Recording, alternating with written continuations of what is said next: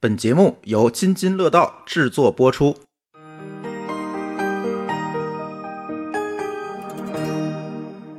各位拼娃时代和津津乐道的听友朋友们，大家好，我是君君，欢迎大家呢收听咱们最新的这期拼娃时代的节目。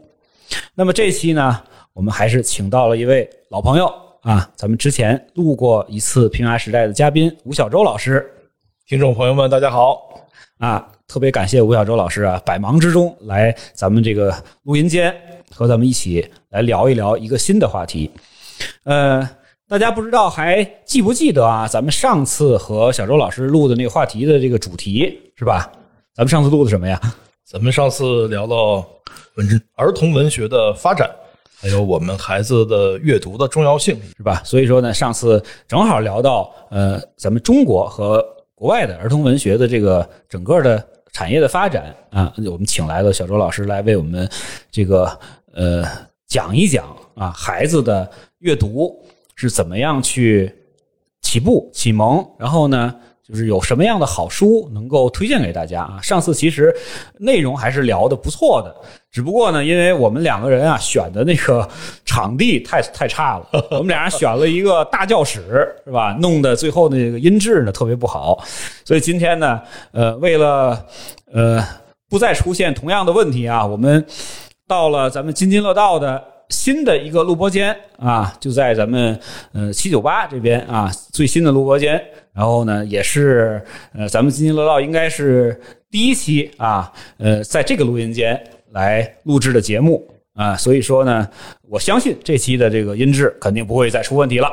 啊。那么小周老师最近在做什么呢？之前我咱们在聊儿童文学的时候，呃，小周老师说在策划一个跟法国是吧来合作的一个漫画，然后呢自己的这个一个新作品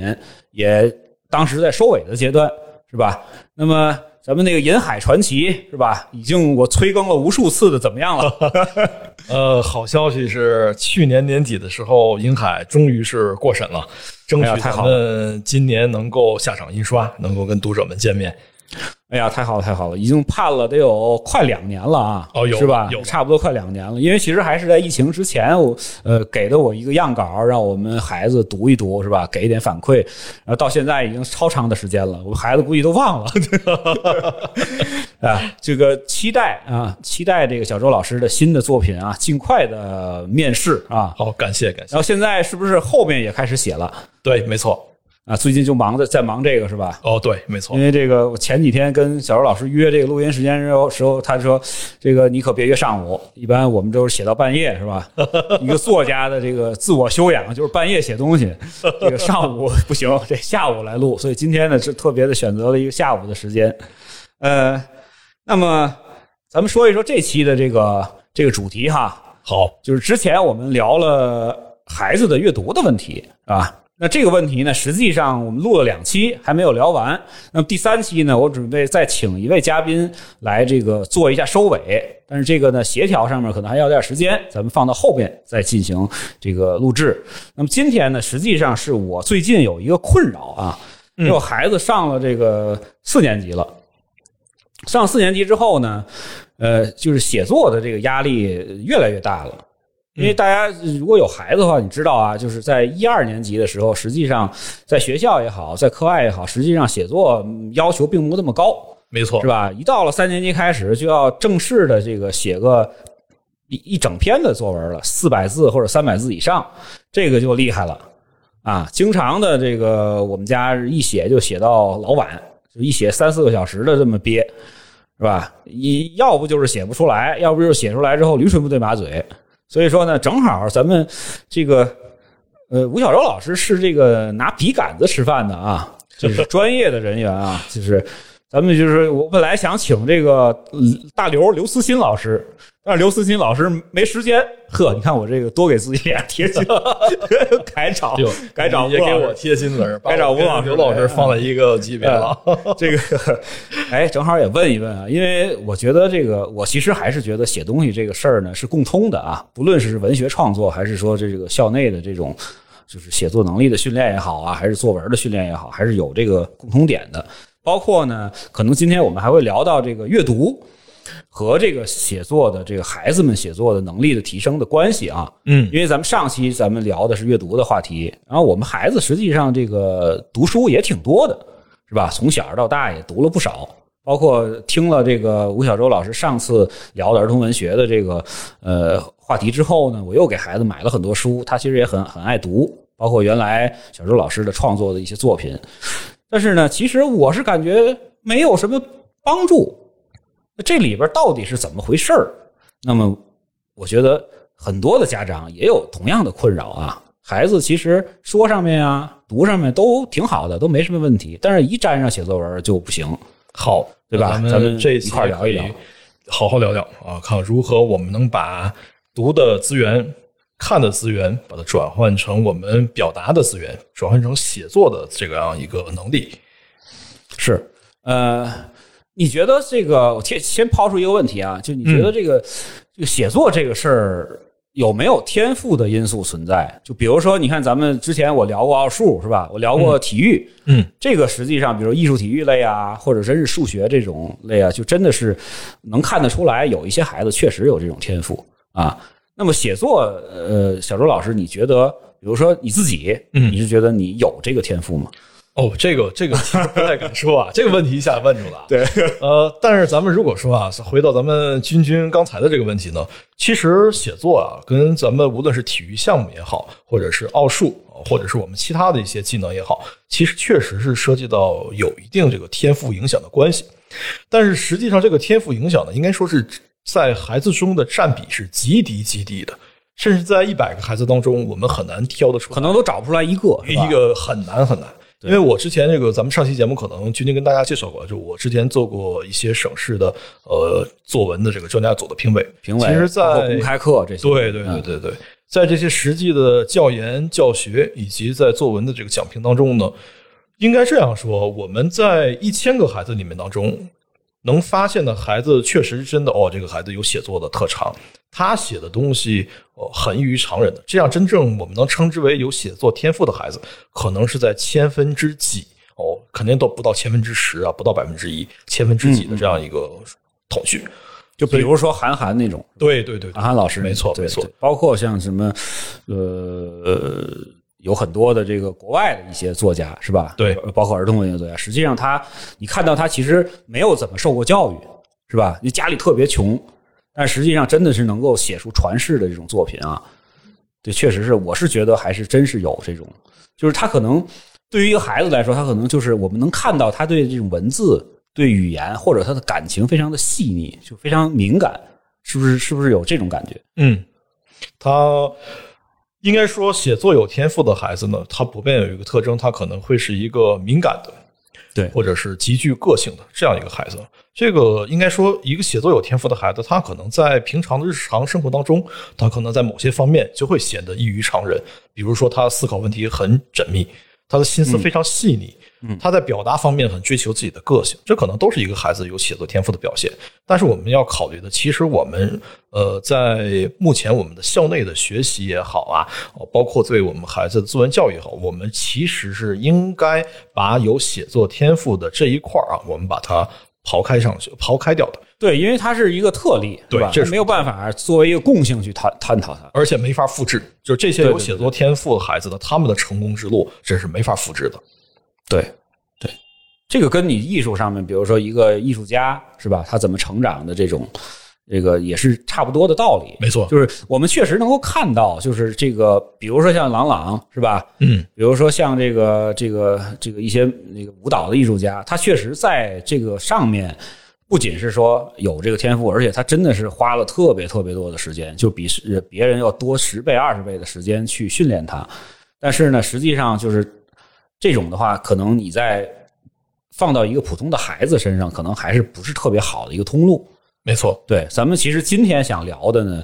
是真正的芸芸众生，是吧？或者说是真正的是大批的这种普通的孩子。当然，它里面也会有这种稍微能力强一点、稍微能力弱一点的。那这些孩子这个写作的问题到底是因为什么，对吧？对，就像我我家闺女，实际上你看她是有时候自己说点什么东西啊，或者自己这个这个就是看完书之后表达自己的一个观点啊，还挺好的。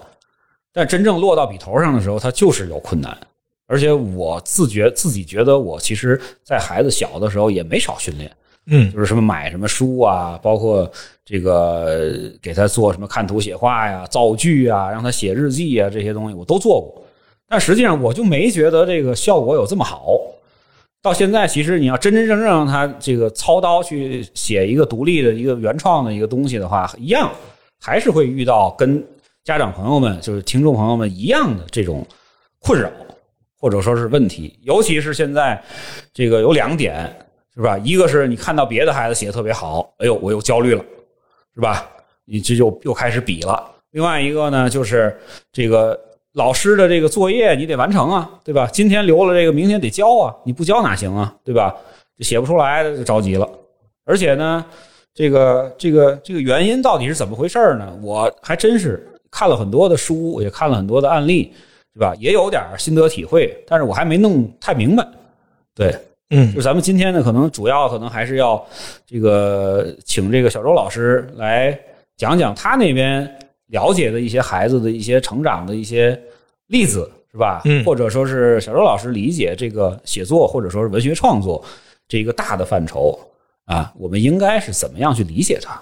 好的，那么今天的接下来的节目呢，我们呃，所以我这边可能会跟大家多多的介绍一些我这边的经验，以及我对孩子们一些写作方面的建议。那首先呢，我要安慰一下咱们君君啊，呃，君君现在的他的女儿今年是四四年级级是吧？对，嗯，应该这样说啊。首先，我也要安慰咱们这咱们这个广大的听众朋友们啊。其实刚才咱们提到了孩子的写作天赋，但是目前呢，经过呃这个相关部相关专家的统计啊，包括就是在我们日常教学教研当中这个经历，我们也发现有个共通点。孩子的写作天赋在小学的中低年级几乎是不会有体现的。其实也用不上，对吧？哦，对，而且他几乎不会有体现。嗯这些具有写作天赋的孩子，往往是什么时候他会有体现出来的呢？往往是在六年级到中学，对，哎大概是高中这个样子十一二岁之后，嗯，就是进入青春期前后，这样的孩子呢，他才会逐渐的把他的写作天赋展现出来。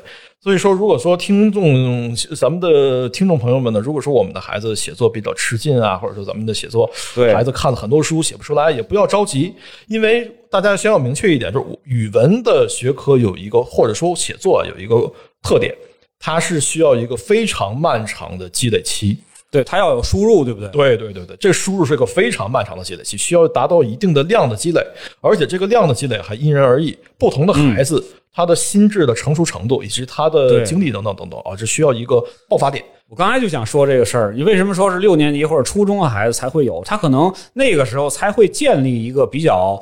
完整完整的世界观，对价值观、三价值观、世界哦三观，他才有一个雏雏形出来。没错没错。小学的时候，他有可能他还没有那个，他他的他的脑子的那关注点还没在那块儿，是吧？所以说他并没有那种就是比较明确自己的一种观点，或者是明确自己的一种这个对一个事情的看法，是不是这个意思？是是这样。呃，在这里给大家安利一本书啊，这个可以吗，君君？没问题，没问题。这个因为呃，我了解的好多搞写作工作、搞写作工作的一些职业的作家，其实包括我自己也是啊，呃，都是在小学啊或者是在初高中阶段看了有一本书之后，受到了很大启发。这个书其实已经畅销好多年了，这个就叫做《苏菲的世界》它啊，上次也提过是吧？哦，咱们上次提过，没错。这本书其实应该说，对于我个人而言的话呢，我当时是小学五年级的时候，我爸给我买的。这这个书对当时的启发还是蛮大的，对认识整个世界、认识自己，哦，应该说是这个，无论是作为我们初高中的哲学启蒙，这个道法的这个哲学启蒙，哦还是作为以后我们构建历史观，或者是我们构建这个写作的呃这个议论文的一些观点的组成，都会有很大的帮助。哦，这个可以推荐听众朋友们。，啊我以为你一说这个哲学什么的，我以为你要推荐毛选呢。咱们那个某高老师最近就在读毛选，啊，这个也很好，这个很好，是呃也也很好。啊那个呃，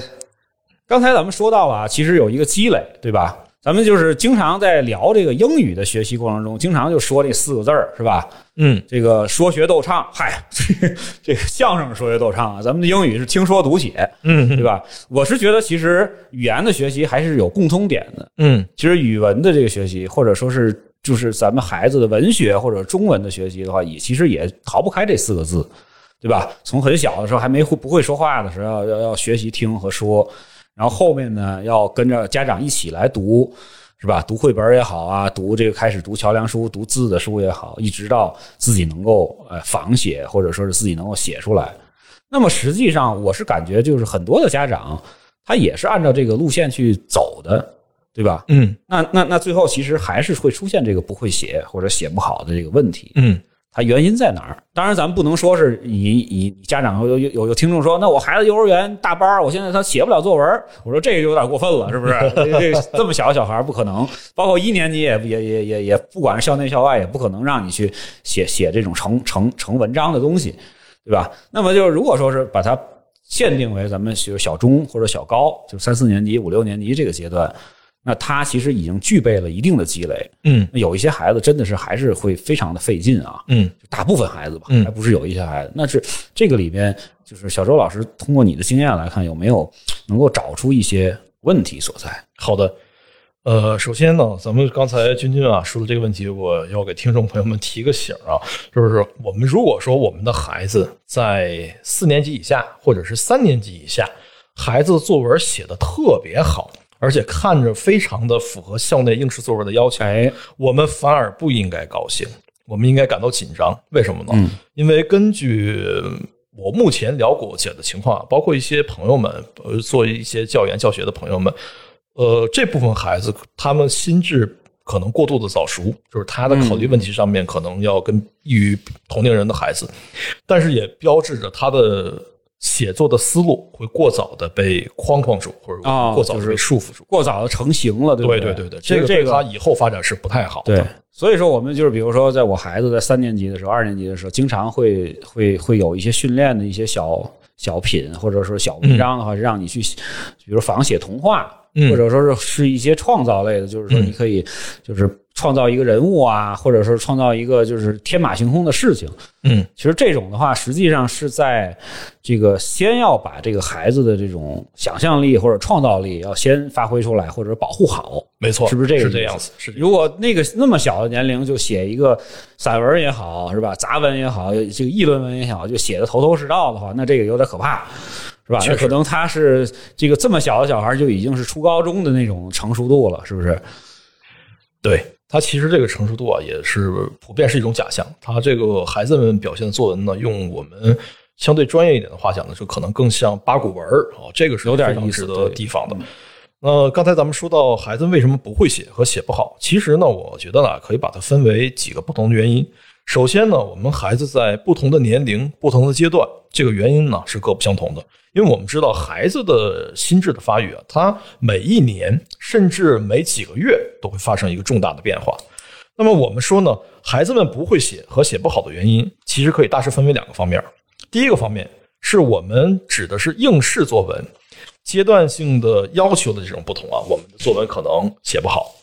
比如说学校当中呢，我们这个这个在学校的这个日常的这个训练当中，好比说老师啊让我们写景状物作文，对，有的孩子这个这个这在一大段时间特别多，对，有的孩子可能就是景状物描写不好，他为什么描写不好呢？他抓不住景状物的特点，他不知道我们要描写秋天，他可能脑子里想的都是哦，飘飘的落叶，冷冷的风，对对对，蓝蓝的天，他可能想不到别的东西了就是这样。而有的孩子他可能是在人物描写上发出，人物描写有可能他描写的非常的详细，用词也很优美，但是同样也抓不住人物的特点。嗯，抓不住特点，可能是很多孩子在写作当中的一个必经之路，或者是一个共同的问题吧。那么，这个我同时我们还要考虑到孩子的个体差异，每一个孩子抓不住特点的原因是不一样的。好像说，我们有一些孩子在写景状物作文的时候，我们抓不住特点，是因为观察不仔细，还是因为我们作为家长领他溜达的太少了，还是说我们的都有孩子对，还是说我们孩子在阅读过程当中摄取的资源太少，就是我们读的书太少，肯定都有关系。这个我们一定要从根儿上来找，看孩子的这种个体差异是由什么原因造成的。啊，这个吴老师说到这个写景状物啊，这个事儿，就是之前有一个段子，网上是吧？有一个小孩在这个屏幕里边、录像里边大哭，说这个那个你妈妈问你为什么写不出来，是吧？他说小孩说说这个我们老师让我写秋游，我这两年都没出过家门，光学习了，我怎么写得出来呀、对吧？这大哭，你有没有印象？有这个？有印象？对对对，就是咱们确实有些孩子呢，这个第一点就是他们现在实际上在外边玩的时间，包括去观察自然的时间特别少，很少很少。因为一到了高年级之后，中高年级之后，那个课太多了，对吧？而且呢，还有一点呢，我是有一个发现，就是比如说你带他去旅游的时候啊，我不知道小周有没有这个这个感觉，嗯，就很少有孩子能够真正的去感受到这个景物的美。嗯就比如说你带他去颐和园，是吧？带他去故宫，或者带他去远的，比如说什么厦门呀、南京啊、苏州啊这些，你看到大人咱们看到的东西，我感觉它特别美，它的设计的精妙，对吧？它的整个的这个大自然的这种鬼斧神工，咱们都能够有一个心理的感受。但是六七岁的孩子或者七八岁的孩子，实际上他出去玩的话，他会觉得这种景色对他的震撼并没有这么这么强，就他会觉得很无聊。你有这种感觉吗？其实大孩子去旅游的话也会觉得这种，因为他们 get 的点或者他们关注的点不是这些，他们更希望自己能够到一个迪士尼乐园，是吧？或者能够到一个能够玩的地方。就甚至是我们之前会会会说，你比如说我花了有一个妈妈花了这个这个四千块钱一晚，住在一个比如说什么特别牛的一个呃一个一个悬崖的酒店，是吧？然后他说崩溃的是，结果孩子挖了一天的沙子都没动，就是他根本就对于这种震撼的这种景观根本就完全没有感觉。这个可能就是也是他们在这个年龄段写写景状物的东西的时候，就是说，哎，咱们可以说他可能需要去让他们去感触到一些细节，但是他们的这个眼睛里边可能还没有达到这么一个这个高度。是吧？或者说，就像咱们说的心智，心智上面还没有成熟到那个程度。对，这个就像咱们刚才提到了，每个孩子在不同的年龄段呢，他的关注点、心智成熟、心智的成熟程度是不一样的，因此他的关注点呢，可能也是不一样的。所以我们常说啊，就是己之不欲，勿施于人。我们小的时候，爸爸妈妈领我们看场电影，或者是去哪儿游玩之后，让我们来写一篇文章，我们都会特别讨厌，是吧？很抵触，很头疼。特别是我们玩的正尽兴的时候，家长们一提，回去写一篇读后感啊，回去写一篇这个游记啊，马上心情就凉了。其实我们应该想想，这个原因是什么？孩子是不愿意写吗？肯定不愿意写。那我们要知道的是，孩子为什么不愿意写？是因为他没法把脑袋里他所经历的这些事情通过文字，通过用记录下来，把他感把他的感受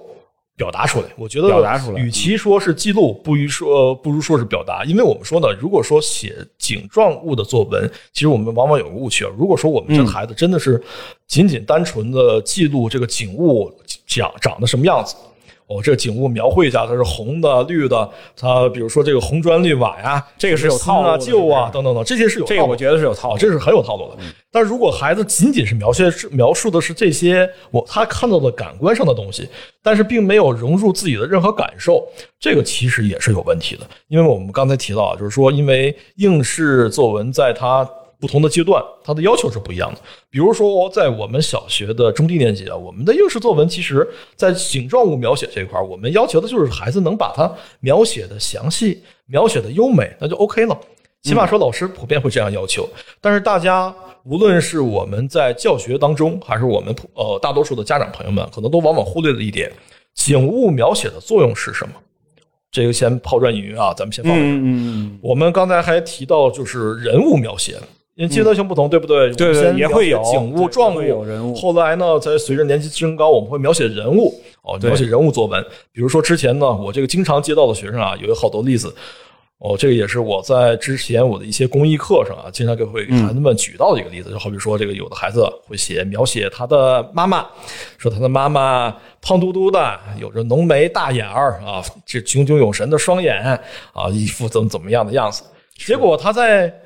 换了一个人啊，他描写他爸爸的时候用的还是同样的套路，还是什么胖嘟嘟的、炯炯有神的、什么浓眉大眼啊，等等等。而且有意思的是，有可能他这一个班的孩子里头有百分之八十全都是一样的长相。没错，这是什么呀？这就是套路。咱们刚才提到了八股文，这就是典型的八股文套路。套路可不可以？可以有，这也是我们学作文的一个必经之路。但是我们要知道的是，刚才咱们提到了景物作文描写，我们描写美是不够的。那么人物描写作文，我们光描述这个人长得什么样子，什么无论你是胖嘟嘟还是瘦脸蛋儿啊啊，是什么这个炯炯有神啊，还是怎么样啊，无论你用的是什么样的词语，我们要知道它的作用是什么。那么其实无论是孩子们描写景物作文也好，还是描写状物作文也好，还是描写人物描写也好，它终归要落在故事上，要落在叙事上。也就是说，这些描写一定要有它的感受，它的直观感受存在。那么回到我们刚才的话题，我们因为孩子们的阶段啊，他的这个学校的要求不一样，孩子的心智差异、个体发育的这个差异不一样，有些孩子可能只能描述景物的美，他谈不到自己的感受。其实，相比于描写景物的这些过程，包括景物的这些形状等等啊，我们更应该关注的是孩子的感受。我们想想看，我们那个孩子出游的时候，如果让孩子啊，你这个回去写一篇游记，大多数孩子心里是抗拒的，都会说不。对对对，那么他这个感受写出来绝对是假的。那我们要知道的话，啊，如何去引导孩子把他心中的感受说出来，哪怕是他在写景物作文的时候提到了你让他去写这个游记，他感到很反感，这也是他的感受。如果他真的写出来，那也是一个很成功的一个例子。我们说常说啊，语文教育有一个特点，就是我们在不同年级有几个分水岭，一个是小学哦三年级到四年级，就是我们是这是从小学的中低年级到高年级的一这个可能。不光是语文学习，这个好几个科都是分水岭，对挺可怕的。但这个在语文方面，可能这个分水岭更呃明显更明显，或者说差异更大一点。因为我们语文有一个特点，咱们刚才提到，就是这个起效很慢，它需要一个非常长的一个慢的积累，才能让我们的语文达到一个量的质变。一个是一到三年级这样一个积累，第二个一这样一个分水岭。第二个分水岭呢，是我们小升初，而小升初的这个分水岭可能会更大。更大。呃，我目前看到的更普遍的现象呢是，其实呃中低年级到高年级的这个过渡呢，可能平顺的孩子还有一些哈，嗯，但是从小升初的这个过渡，问题就非常的凸显。你也教过很多的初中的孩子，对对对对对，最明显的例子是什么呢？我给大家举一下。这个如果说咱们呃听众朋友们有类似啊，可以这个看看自己家孩子是不是这个情况啊。我接触过最多的孩子是初中小学的作文，我们觉得孩子写的特别好。嗯，哦经常是三十分拿二十九，啊，对，老师也经常当饭碗表扬。但是到了初中，孩子的作文还停留在小学的水平。初一上学期如此，初一下学期这样，甚至到了初二还是这样，那就有问题了。对，如果说我们一个初中生的作文在写人物描写的时候，还是有一个我有一个可爱的妹妹，她有一双红红的樱桃嘴唇，呃，什么浓眉大眼、胖嘟嘟的小脸蛋儿，那么这就是很可很可怕的一件事情，因为我们孩子已经不会写作文了，等于是。为什么会造成这种分水岭？第一个，咱们刚才提到过，就是因为我们在应试教育阶段的时候，过度关注于这些所谓的考点和知识点，但忽略了写作背后真实的用途。我们刚才提到，写作背后真实的用途是什么？我们的人物描写也好，景状物也好，是为了故事服务，而故事要是要表达出故事情节，要是为了人，是要为了描写出我们自己的感受的。我们如果忽略了感受，忽略了这种情感的表达的话，那我们作文想写好是一件非常困难的事情。这个就跟那个文学创作其实就关联起来了，是吧？对，就是实际上你看，虽然说是校内的这个简简单单的一个小题目，是吧？甚至有时候是这个叫做什么，就是固定题目的一个一个一个习作，嗯，是吧？是现在现在就命题作文或者半命题作文，就很多的其实小学都是命题作文，但是实际上那个你如果想写好，一样是大概是这么一个结构，你不可能脱离这个故事，是吧？只是去描写一个东西，那不就成说明书了吗？没错，虽然咱们可能小学阶段有一个有有一两篇是要求你写说明文，但是我记忆中这个可能并不是小小初高的一个整个的重点，没错。它只不过就是锻炼你有这个能力而已。其实，如果放在应试作文上来讲，我们的主要的笔墨，或者说我们核心的竞争呢，是停留在第一个，我们叙事类作文，也叫记叙文或者是故事继续类作文玩。对，第二个大块儿也是最最核心的，就是我们所说的议论文。刚才咱们就议论文到初中了，对对议论文，议论文应该说是伴随着我们孩子的中考和高考。我们提到议论文啊，可能有些孩子都会想到了我们大学或者是等等的论文，其实它不太一样啊。不是，我们对杂文就是属于议论文一种非常典型的普遍形式。像我们的鲁迅先生啊，这个迅哥写的这个杂文，这是一种典型的议论文的表现形式。那么，呃我在之前的这些接触过的孩子当中呢，有一些孩子应该说个体差异比较大的，像呃有一个孩子跟你们家孩子同名啊，不同姓。嗯嗯这个小姑娘现在是在人大附中的本部人本，初中了是吧哦，高一，高一，高一了。哦，这个孩子之前接触他的时候，我就发现他写作文是非常特别的。当然，小的时候很平凡啊，我是从六年级接触的。六年级的时候写作文的时候还很平凡，看不出来什么特别特别的东西。但是当他到了初一之后，这个孩子写作文就忽然变了一种风格，就感觉他想要表达自己内心的东西会特别多。就是打开了，对，一下子就打开了。嗯，这个孩子我印象最深的是，我那会儿给他布置过一个关于《小王子》，咱们都知道这是小学生的必读书目，小王子》这个对书的，实际上咱们之前说过，这本书还不是那么好读，对，它不太适合，其实不太适合小学生读，初中生能读得懂就挺不错的了。对对对对它是实际上是一个表达是一个成人世界一个很深奥的这样一种孤独感啊。但是这个女孩能把其中的一些细节写得非常之完美。我给她布置一个作业，让她以狐狸、小王子。哦，或者是这个蛇，从这个从这个几个人物当中挑选出她喜欢的两三个，然后做一个故事的续写。嗯，这个女孩在她续写的过程中呢，竟然说能把狐狸的，我们在这里面有哦，我先先说一下，咱们小王子这个故事当中呢，有一个重要的穿插点，就是你先说一下人设是吧？对，这是这个人设 啊。这个我们在阅读的时候会发现，《小王子》这本书当中呢，有一个重要的节点，就是狐狸为什么喜欢麦子？他为什么喜欢秋天的麦子那片麦田？他因为那个那个那个他他他能吃的那些东西在里边啊，是吧？是这个原因吗？啊，这个这个我这么理解啊，啊对吧？，其实是这样啊。嗯狐狸之所以会喜欢麦田，喜欢金黄色的麦田，是因为小王子的头发也是那片金黄色。哦所以说狐狸跟小王子分别之后，啊，他们俩 CP 狸对，然后这个狐狸虽然很伤心啊，但是这个狐狸跟小王子说没关系，我还拥有麦田的颜色，很美的一句话，意思就是你走了，你离开我了，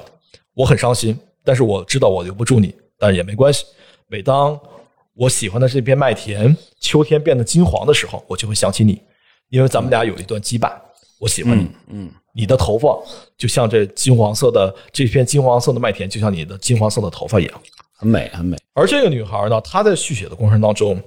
这个是作者在原文里根本没有提到的，因为我们知道小王子喜欢什么？小王子喜欢夕阳，喜欢落日。夕阳的颜色是什么？金黄色，金黄色的，金红色的，甚至是。嗯嗯嗯，狐狸的皮毛是什么颜色？哦，是那个也是金红，也是金红色的。啊，明明白了，嗯，所以说他在那续写当中就把这两个点联系在一起。他说：“小王子会不会来接？接会不会回来？会不会回到狐狸的身边接狐狸走呢？小王子如果回到他的星球之后，他每天看着落日的时候，会不会也像狐狸看着金色的麦田一样想起小王子？狐狸会不会想起狐狸呢？看着金色的落日的时候，金红色的落日的时候，会不会想起狐狸的皮毛，联想起他那个在地球上的那个小朋友，那只狐狸呢？”那这个是原文里其实这样就没有，原文里完全没有提到，但那个孩子已经深度的把，就等于是什么呢？他读懂了文章嗯，，get 到了这篇文章当中的这种精髓，作者就是作者想表达的，想表达意图，这种文字上的美以及意境上的美，他都能感受得到，而且他还能把这种美通过自己的语言表达出来。我们应该说，这就是一篇极其优秀的文章，有感受，有深度。当然了，我们不能要求所有的学生啊都做成这个样子，因为这个确实是他对他而言，我们刚才说有一部分孩子是有文学天赋的，这个孩子应该就是有文学天赋的。说实话，我都读过好，我很喜欢小王子这篇文章的，嗯我读过这么多遍，我都没有想到说，哦，能把这个狐狸皮毛的颜色跟这个小王子联系在一起，跟是跟这个这个这跟这个金金色的新阳联系在一起，这个是蛮特别的。对，所以我有时觉得，就是你说的这个，比如说，真的是有这个文字的天赋的孩子，他可能真的是就是在感情的层面啊，或者说是在这个文字的层面，他是比较敏感的，他是能够抓住里面的有一些隐藏的东西的。是这样。但是咱们刚才说完了这个成功的案例啊，咱咱们也不能搞幸存者偏差啊，对对对，也得讲一讲一些不太好的案例。这可能更多了。呃，这个这个就太多了，因为之前在做这个各个省市的一些作文评委的时候啊，包括在自己教的一些学生，以及参加一些公益课程的时候，以及去学校听课的时候，大多数的孩子写作文有一个共同点，就是人云亦云，这是孩子们写作的通病。应该说呢，如果说我们的听众朋友们，咱们的孩子有独立思考的能力和有独立思考意愿的话，一定要尽量的避免让孩子人云亦云，因为这样的作文不仅是得不了高分的，而且会让孩子以后整个的人格的发展，或者是我们在以后应用写作的发展，都会受到很大的影响。举个简单的例子啊，之前在某一个省市啊，这个。呃，那篇在那个省市当中呢，它这个竞赛作文题目叫《温暖的冬天》。嗯，哦，这个是一个命题作文，《温暖的冬天》。一一想起来，肯定就大家就会脑子里有很多东西，是吧？暖暖的屋子，是吧？哦，对，等等这些。哎呦，你看这君君这这引导的还是不错的嘛。外边还有外边必须得下雪，是不是？对呀，你看人家这能想到温暖的屋子还有火炉，其实这蛮好的。但是我要告诉君君啊。我收到，因为到最终最终这个决赛的时候，收上来的大概有将近小五千篇的作文。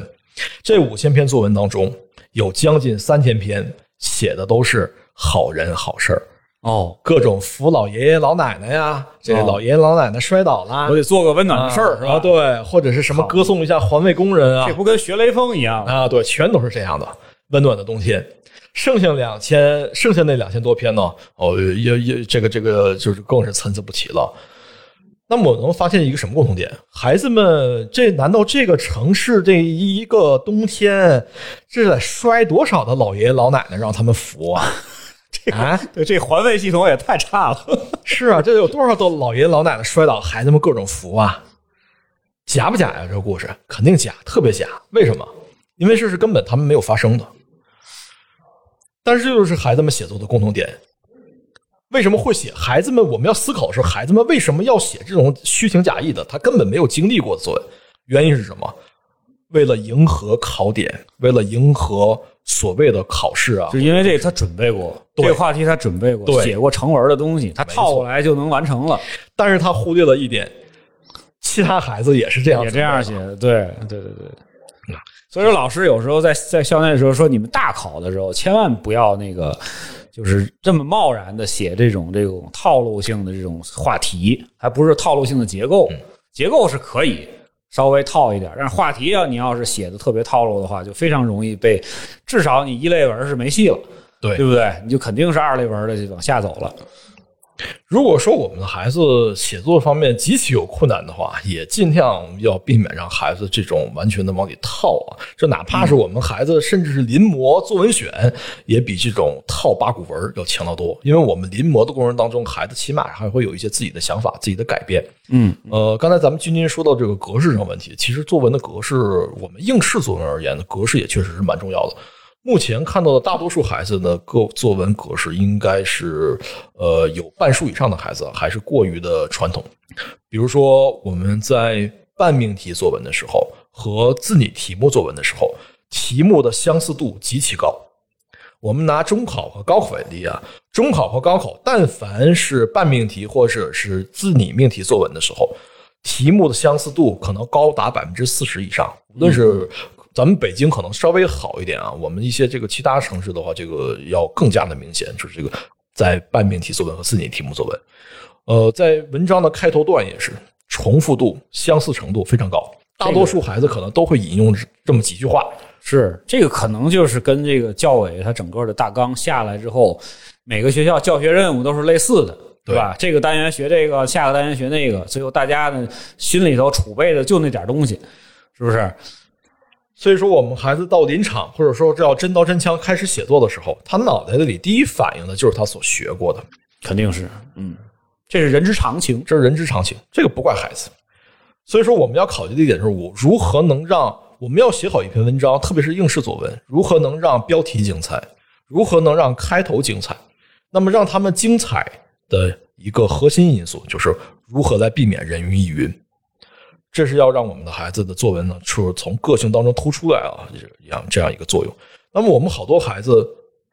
写作文有困难，或者说我们在写作文的过程当中啊，这个比如说咱们刚才提到这个从中低年级到高年级的过渡，从高年级到小学高年级到初中这个过渡，哦，这个出现障碍的话，我们要究其具体的原因。比如说小学低年级到高年级的过渡，我们要知道小学低年级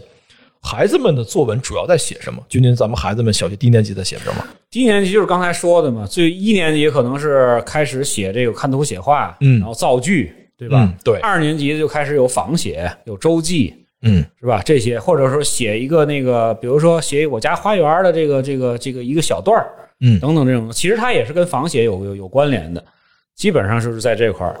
就是呃，到我觉得，如果说是把一二年级作为作为低年级来说啊，就是以我的我闺女学习的这个这个记忆来说，我觉得就是还没有说让他们成文的写个东西呢，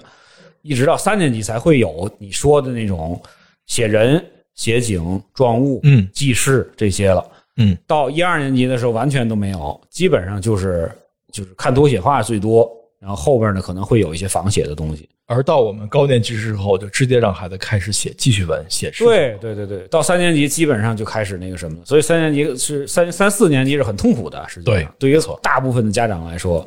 这是我们就要关心的一点，就是我们在小学低年级的时候，孩子们在写看图说话的时候，为什么我们孩子写看图说话看起来写的很好很美？为什么等等到孩子年纪升高了，他就不会写、不爱写了呢？有一个普遍的原因啊，我们看图说话，目前我们的教学是在设计环节当中啊，这个教委那边它的这个这个一些整体的教学规划以及教学设计当中，是其实看图说话，我们看它是有标准答案的，这点对其实就是跟孩子的心智发展是相悖的就很。奇怪，这这个是很奇怪。嗯，我们看图说话是有标准答案的，而且那个标准答案作为作为一个职业的作家而言啊，这个是标准答案是没法看的。嗯我们说是为什么是没法看呢？孩子要写成那个样子，孩子是有问题的，这个孩子绝对是心理有问题的。哦，这个好比说这一个看图说话，有蓝蓝的天空，这个天明明是一个黑白的图，黑白的线稿图，一个颜色都没有。嗯，有小燕子，有非要个什么阳，然后有几朵小花，有几个小朋友，又怎么怎么样？你非得让让孩子写啊？什么小明和小红放学了，他们在春天的草原上飞快呃高兴的奔跑着，什么有什么这个希望的花朵，什么有什么这个那个的，都是往上折。孩子们可能想得出吗？肯定想不出。那如果说我们强行的让孩子们把这些他们根本想不到的东西往他的脑子里灌输的话，那毫无疑问，他的在写作的思路上是会出现偏差的。嗯我个人感觉呢，我们在孩子的阅读，特别是在孩子的早期的这种看图说话的这方面的训练上，更应多应该更多的是关注孩子们的发散思维，关注孩子们能从图中读到多少信息，而不是是所谓的标准答案。是这个，我觉得啊，就是我猜的啊，还有一个因素是因为什么，你知道吗？嗯因为很多在小龄的时候，可能这些作文都是家长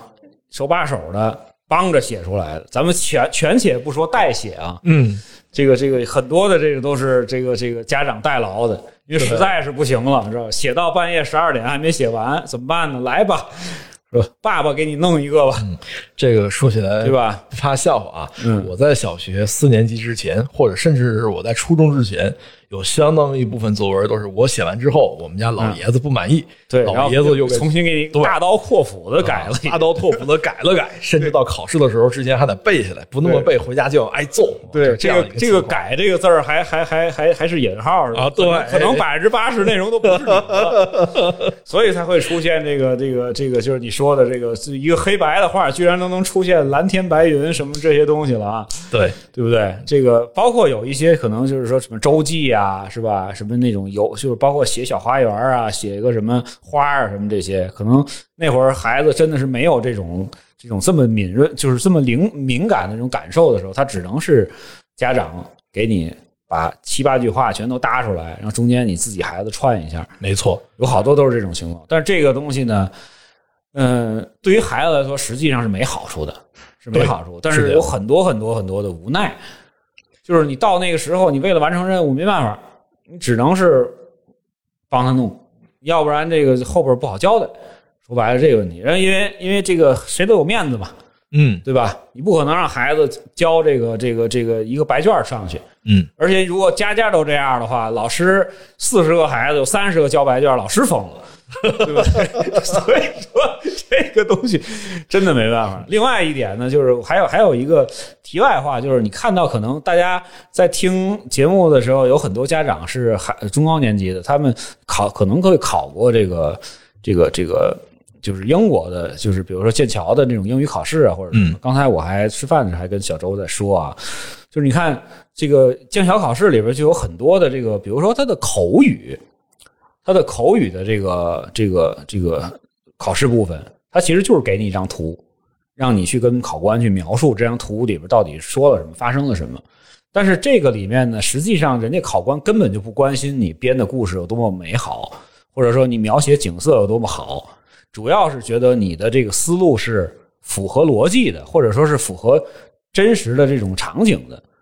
对吧？或者说是你的这个语言是能够表达出来你心里想说的事情的，它就是 OK 的，因为它毕竟是一个语言考试。但是从侧面来看呢，就是其实国外这个这方面的话，它是不是让你写，它是先以这种说，或者先以让你去语言去表达自己的感受作为第一步去去做出来了。但是呢，在这个可能在咱们校内的小学的教学过程中，这个这个部分的这个比重就非常少了。就是很少有学校会给你安排，让每个孩子能够，呃，每隔一段时间都能够有这么一个机会，能够表达出来自己这个东西，对不对？确实，这是我们现在现阶段我们语文教育的应该说是一个不足或者是短板吧。那么，刚才君君说到，就是我们看图说话啊，其实以及孩子的表达能力和观察能力。呃，咱们回到咱们刚才的话题，就是我们讲到了咱们小学阶段，或者说是这个我们为什么孩子不会写和写不好的这个原因。其实大家可能会发现一个共同点啊，就是我们的孩子的感受的表达，孩子自己真正他们的感受的表达太少。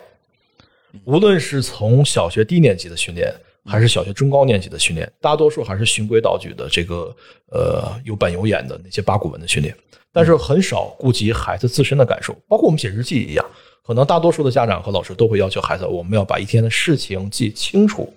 今天发生了什么，今天怎么怎么样，谁跟谁发生了什么样的事情，而很少会关心今天我感受了什么，我今天哪里开心，哪里不开心，因为什么不开心。就好像景物一样，我为什么喜欢这个景物，为什么不喜欢它？嗯我的感受是怎样？我们要更多的去让孩子尝试着把他自己内心的感受让他表达出来，而且说，如果说这个点我们关注的越早，对孩子的写作帮助应该是越大的。如果孩子在低年级段的话，就因为我们知道孩子长得稍微大一点，尤其是在逐渐的步入青春期前后，他有一个这个小小的这样一个期啊，呃，他是不太敏感期敏感期，他是不太和家长沟通的，甚至有些孩子会不太喜欢在家长面前或者在通过文字来表达自己。或者说是叛逆期，对对对，但如果到了这个时期，我们再去要求啊，你要要在文字当中去感表达你的感受，好多孩子可能是拒绝的。对，所以一句话都不想跟你说，对呀我还跟你表达这个，他一定要趁早。这种训练对孩子自己自己自己这种感受的训练啊，我们一定要趁早趁早来做。这个实际上就引出了另一个问题啊，就是孩子们如何去这个开始这种写作的训练，或者怎么去去去引导他们走上这条这个这个用语言去去写的这个路，是吧？嗯，对，刚才咱们比如说到了这个听说读写，是不是？一会儿咱们还要去讲读和写的这个关联。那实际上可能，呃，我听到小周这个想法啊，就是我其实有一个想法，实际上在小龄的阶段，比如说幼儿园的那个六岁、五岁、六岁这个阶段，或者说是一二年级这个阶段，实际上是应该让孩子们多去这个或者听、去看，是吧？然后呢，多去用语言先去表达出来自己的这个真实的感受，或者说让他去给别人介绍一下啊，这个你看到的东西是什么样子的，是不是这个意思？就是说，可能要要把这个就是口述说的这个能力，先要去去去去把它激发出来。没错，我们有好多家长可能意识到一点，就是阅读的重要性。嗯，但是在小学的中低年级段呢，很少，可能很少有家长会让孩子在阅读的同时把它朗读出来。我们在嗯朗看的同时这个也不不只是一位老师有有有说过这个事儿对。，这个朗读是一个很重要的，他对孩子首先对孩子的表达语言的这个口头的说话的表达能力是一种训练，还有一种东西就是我们说是口才，对吧？嗯当然了，对他的心智表达、他的文字表达也有帮助，会帮助他表达自己的情感，会帮助他更建立一个呃富有自信的自己，更加自信的自己，这都是有帮助的。所以说，当您的孩子如果说是处于一个呃小学中低年级，我们刚开始看桥梁书等等这样一个阶段的时候，我们应该鼓励孩子们去大声的去朗读他所喜欢的书籍，这样对孩子是多多益善的。对，当然了，可以在旁边多备几杯水，或者他爱喝的多。或者说是再高一个层次的话，就让他编故事，对是吧？对就之前咱们在聊的时候，之前上一次好像是咱们见面聊的时候，就说说说说，呃，可以让孩子在他的这个自己喜欢的动画片儿，或者说是这个这个漫画的这个基础上，是吧？自己能够多编一些故事出来，对是吧？比如说我看到小马宝莉，是吧？小马宝莉里边谁跟谁在故事里是这样的，但是我可能我又编出来一个自己的一个一个新的一个故事，是吧？嗯，这种其实锻炼，其实对孩子的后期的这种把这个文字落在纸上，其实是很有帮助，没错。很有帮助。其实写作在某种程度而言，跟画画呀有好多的共同之处。我们说呢，呃，在学习美术的过程当中，我们在掌握了一定的基础技法之后，会开始大量的临摹和写生。其实写作也是这个样子。当我们掌握了一定的技法之基础之法之基础技法之后，我们应该去鼓励孩子去临摹他喜欢的那些故事，好比说孩子们喜欢哦郑渊洁的《皮皮鲁鲁西西》，对对对哦，孩子们喜欢我的《香格里拉的茉莉》，嗯哦，或者说是孩子们喜欢小马宝莉，鼓励孩子去续写这个故事，去临摹，去续写。这个我觉得，首先孩子可能兴趣会更高一点，其次对孩子的写作能力是大有帮助的。嗯，而且我是感觉你不要去用成人的眼光去看到他这编的故事有多幼稚啊，哦，对，或者多么不符合逻不符符合常理啊，或者什么，其实这些都不重要，对不对？嗯，你不可能就是说，哎呀，你你要天天跟孩子，孩子跟你讲一个是吧？小马宝莉那个坐在那个那个那个开滴滴去了。是吧？一会儿那个滴滴那出租车拉了一个那个皮皮鲁，是吧？皮皮鲁一会儿他们俩上天了，你觉得这什么哪儿哪儿跟哪儿啊？驴唇不对马嘴的，那这个其实就就就其实本身你的这关注点就不对，没错吧？其实重点是让他表达他心里的一些想法，他自己的一些世界是什么样子的，嗯是吧？自己先去构建这个东西，而不是说就是说非要让他合常理，对对吧？实际上很多其实你说很多的这个这个这个呃大家写的东西，有时候你也未必这么合常理，对不对？对。这个刚才君君提到的呢，这个就是叙事的逻辑性，或者说是我们语言表达的逻辑性。语言的表达逻辑性应该是我们在写作当中的重中之重，它要远远的高于所谓的文采，也就是我们常说的文笔，也要高于这个故事好不好看等等等等。是的，是的，是的逻辑性关乎到我们的故事讲的精不精彩，我们的叙事作文、我们的记叙文讲的精不精彩，有没有内核？嗯，关乎到我们的议论文能不能表达我们自己的思想，我们的论证，或者是我们的这个在列举逻辑、列举这些论据的时候，能不能够有强硬的这种强性的说服性？嗯，能不能支撑对，支撑够不够对对对，？没错，对不对？是这个样子。就是其实说白了，就是给读者来看的话，或者说是读这篇文章的人来看的话，就是说能不能读得下去。因为我们经常看到有好多的这个，就是因为现在公众号写文章的也很多啊，有好多人的文章实际上是根本就读不下去，是吧？呃，或者说你你整个看完之后，你不知道他在说什么，对吧？这个就是逻辑性这个事儿。之前那个朱峰老师在我们聊这个呃编程的那期也提到过啊，嗯，就是逻辑不仅是说是编程逻辑，是吧？或者说是你说理科的这种逻辑，实际上呢，就是你的这个逻辑性的这个训练的话，也有一一部分是文科的逻辑，对，就是说你的这个语言或者说是思维的这个前后的这种合理性或者逻辑性，是不是能够让别人能够听明白，是吧？或者说是你能不能讲清楚一件事儿？这个对于这个写作，甚至说你在孩子们应试的时候是做阅读题的时候，都特别重要啊，都特别重要。你你连文章都读不懂，你怎么能做题呢？对吧？没错。那逻辑性呢？应该说是，其实它应该属于一个哲学的一个范畴啊。对对对，跟那个理科那个可能还有一点点区别，对，但是它的基础平台应该都差不多，都差不多。逻辑性对和这最根本的东西差不多。对，只不过是它对我们的影响可以说是应该是方方面面，甚至影响到孩子以后思考这个世界，啊，以及孩子如何来呃跟这个世界进行互动，就是社交能力也会有这个这个东西。别人说了一个话，他可能说的是这个意思，你理理解成另外一个意思，这就会嗯出问题，是不是？是是这样，对，然后就是就是你你回归到这个写作上面的，真的是就是你现在还好，就是小学的中低年级还好，到了小学高年级了，对吧？会接触一点点的议论文了，是吧？或者说到初中，可能议论文变成了一个就是表达自己的观点的东西，变成一个重点的时候，你这个如逻辑性如果在小学没有一个铺垫的话，就像你说的，很可能就是从小学升初中之后，咱们还别说到高中，高中可能要有更高的要求，对吧？可能你要论点要鲜明，是吧？要要要要要有一定的这个自己的一定的特点。初中的时候，你就是即使是把这个事情说清楚，是吧？都已经对于很多孩子又是一个大的难题，又是一个大的难题。其实这个逻辑性的表现呢，在我这边的身边的案例来看啊，咱们孩子最早体现逻辑性出现问题的，还真就不是写作，因为我们小学阶段的写作呢，对逻辑性几乎没有对对，没有，过度的要求。就是因为它不议论文不是重点。对对，那么逻辑性是体现在哪儿呢？最早逻辑性出现问题是体现在我们孩子的语文的阅读理解上。对对，哦，我们上一期讲阅读的时候，我记得好像也大概的稍微谈也说过一次这个点这个阅读理解，体现在我们阅读理解什么方面呢？就是就是我们的阅读理解，孩子当答题的时候，我们发现孩子的这个答题会显得。我们家长有一些家长会找我说啊，说我们这个孩子阅读理解、回答问题，就像平常说话唠嗑一样，很口语化。其实这个就是我们逻辑性差的一个表现。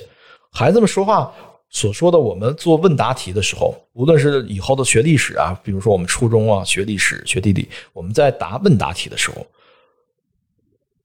回答很口语化。我们在写语文阅读理解的时候，这些阅读理解的作答题，比如说概括段落大概括段落大意啊，概括这段文章作者的心境等等的时候，表达的也非常口语化。原因并不是我们的孩子写不好，或者有的时候也并不是他不知道哦，应该是他的知识点或者是他的这个答案的这个答题点在哪，而是他的语言缺乏逻辑性，没法通过他的头脑的逻辑架构，把他所了解到的、他知道的这些知识点，把它穿成线儿，然后用语言把它表达出来，这是一个逻辑表达方面的一个缺陷。或者说是有的孩子呢，确实是可能还没到表达这一层面，他可能连那个就是这个短文作者他所作者想表达的逻辑他都没看明白。哦，看都看不懂是吧？对对，也有是这样，确实有就是说可能可能作者想表达一个这个事儿是主线，嗯，但是呢，这个孩子有可能他看到的是一个支线，能明白吗？明白，对，他就其实就是这样这种，其实就是这样。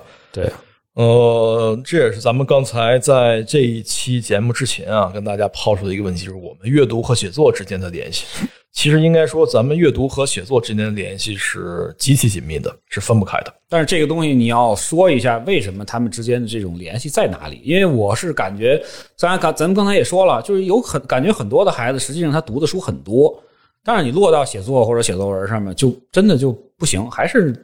头疼的要命。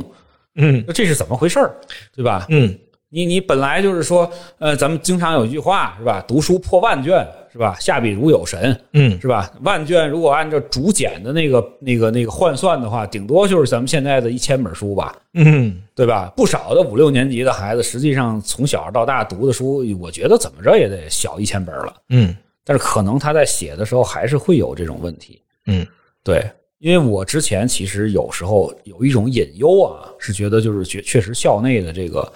这个这个教的这个这个整个的套路上面会给他们有一些影响，对吧？可能就是学校卡的太死了，对吧？没给他们这种自己去从头去发散这个这个就是自己的想象力或者发散就表达自己观点的、表达自己感情的这么个机会。另外一个是不是因为他读的时候本身就在读的过程中他就没有去这个找到一个好的方法，或者说没走心，是不是有这么一个因素？呃，其实我感觉好像不走心的这个因素应该不太大，因为孩子们在看课外书，特别是小说类的这个课外书的时候啊，还挺认真的。对呀、还是挺认真的。如果他不走心的话，他是看不懂情节的。而且他也看不下去，对呀、他也看不下去啊。那是怎么回事呢？其实这个我们就是还是要回归到我们刚才所提的，就是在几个呃我们几个关键的节点。我们说在第一个节点是小学低年级到中高年级的这样一个跨度。我们要知道，小学低年级当中，我们训练的是孩子的看读说话能力。嗯，我们能不能从看图说话能力说到底，考察的是我们什么呀？考察的是我们能不能从图片当中提取一些有效的信息，比如说这图片上有什么。是有鸟啊，有花啊，有鱼啊，还是有小朋友啊，还是有大灰狼啊？我们要从从中提取有效信息。读书也是这个样子，我们能能不能从一本故事当中、一本书籍当中提取出它一些关键的有效信息的？当然，这个跟关键词和关键句啊，跟我们阅读理解当啊，对对对，跟这个做题不一样啊，跟这个做题还不一样咱们现在开始聊下一个话题了，就是是是读书这个事儿跟写作啊，嗯不是做阅读理解题跟写作。对那个刚才我们已经说过了，那个是跟逻辑的这个就是语言逻辑思维是有关系的，对吧？那咱们这这小周继续说，我刚才插了一句，继续说这个这个这个你说的这个提取信息到底是提取的是什么？呃，我把它称之为呢是有效信息。在说这个正式说这个之前啊，我们要知道是我们的语文阅读理解考的是什么。有好多家长可能是不知道我们阅读阅读理解考的是什么。无论是我们的小学、初中还是高中，阅读理解的考察其实也就是下面这四点。第一个，考察我们的文字概括能力。什么是文字概括能力？嗯，其实我们就是刚才我们所说的有效信息的提取能力。我们能不能从所给我们的选文当中提取出它让我们概括的这些有有效信息，并且用我们富有逻辑性的语言把它穿插起来？嗯，第二个考察就是我们的表达能力，这就是我们的刚才提到了，就是文字的表达能力。好，我们能不能把这些有效信息把它穿起来？第一个是提取、概括能力，能不能把有效信息提取出来？第二个是表达，能不能把它们穿线儿嗯写出来？第三个就是理解能力，理解能力就是对有效信息的深加工。说白了就是说，让我们写一篇端观后感和读后感的时候，我们能不能把文章写好？能不能领会作者的意图？能不能 get 到作者的所想想要表达的这一层？就好像咱们之前给大家举个例子，我说这个有一个小女生在写《小王子和狐狸》的时候，嗯，她能 get 到作者所关注的那个点，能嗯达到说这个小王子这篇故事当中，它的美，这篇文章的美和它的意境，她都能在心里领会，这是一个很好的表现。那我们在阅读过程当中呢，我们往往可能会忽略一点，就是还是我们刚才提到啊，就是我们孩子对书的感受。我们可能会让孩子看很多书，但是很少可能会让孩子写一写观后感、读后感，对，或者甚至说可能批注啊，是吧？这种都很少，都会很少。因为我知道有很多的学霸啊，就是这种，比如说是周围的一些真的就是学习很好的，或者说是他你你你能看到他的学习能力很强的人，嗯，实际上他的这个看完书之后，如果是他自己的书的话，他他的这个书上都是林林总总的这种自己写的东西。记录当时的感受也行啊，或者或者当时画了一个东西，觉得就是说这个东西他有他自己的观点等等这种，嗯，包括他可能提呃写了几个特别简明扼要的词等等这种东西，就是现在孩子们的批注的能力都不够强，嗯，就是他没有办法，就是就是就别说读后感了，他阅读笔记都做的不好。嗯，你有没有发现？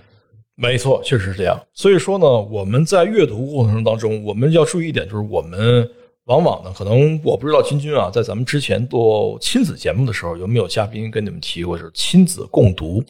亲子共读是很重要的事情啊！我一直在很多文章里都说这个事，这是不可逾越的一个一个一个事儿。亲子共读是非常重要的。嗯我们要尝试，不光是小朋友啊，我们大朋友哦，我们在孩子步入小学甚至步入初中之后，我们依然要进行亲子共读，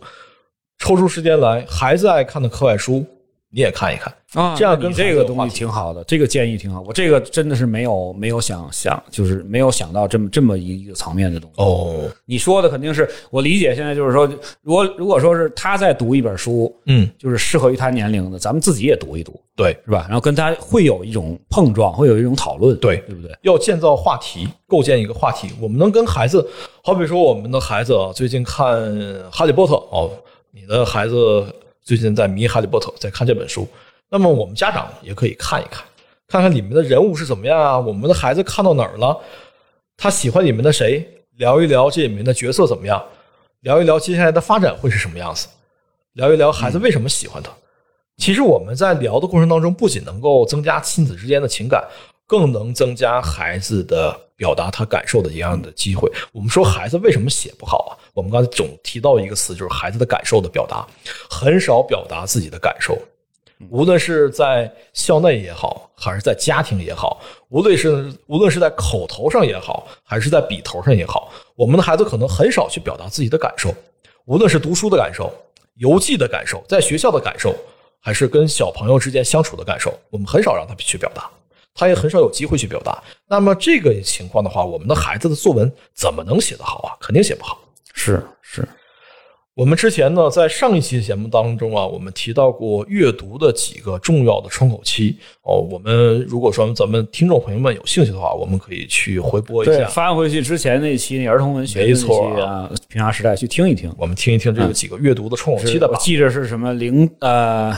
三到五或者三到六是吧？对，然后中间的是一个小学内部阶段，对然后再往大这个这个我们特别关键的一个阶段呢，应该说是幼升小啊，幼升小的这样一个阶段，是一个我们非常容易把握，也相对对孩子的整个的语文铺垫特别关键的一个窗口期。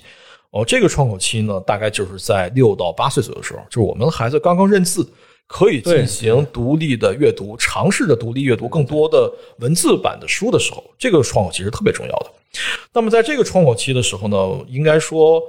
我们小学啊，刚才咱们君君说看图说话，对吧？嗯那么在这里呢，其实有几本书啊，就是因为我的女儿君君的女儿是四年级，对大我的，嗯，我的女儿呢，先是刚刚上一年级。刚刚一年级那么我女儿呢，在假期的时候啊，也是这个看了我给她买的几本书，觉得还不错。可以推荐推荐给大家啊。我觉得这个如果配套着让孩子训练一下，这个效果可能会不错。其中一个是普普兰出版社的，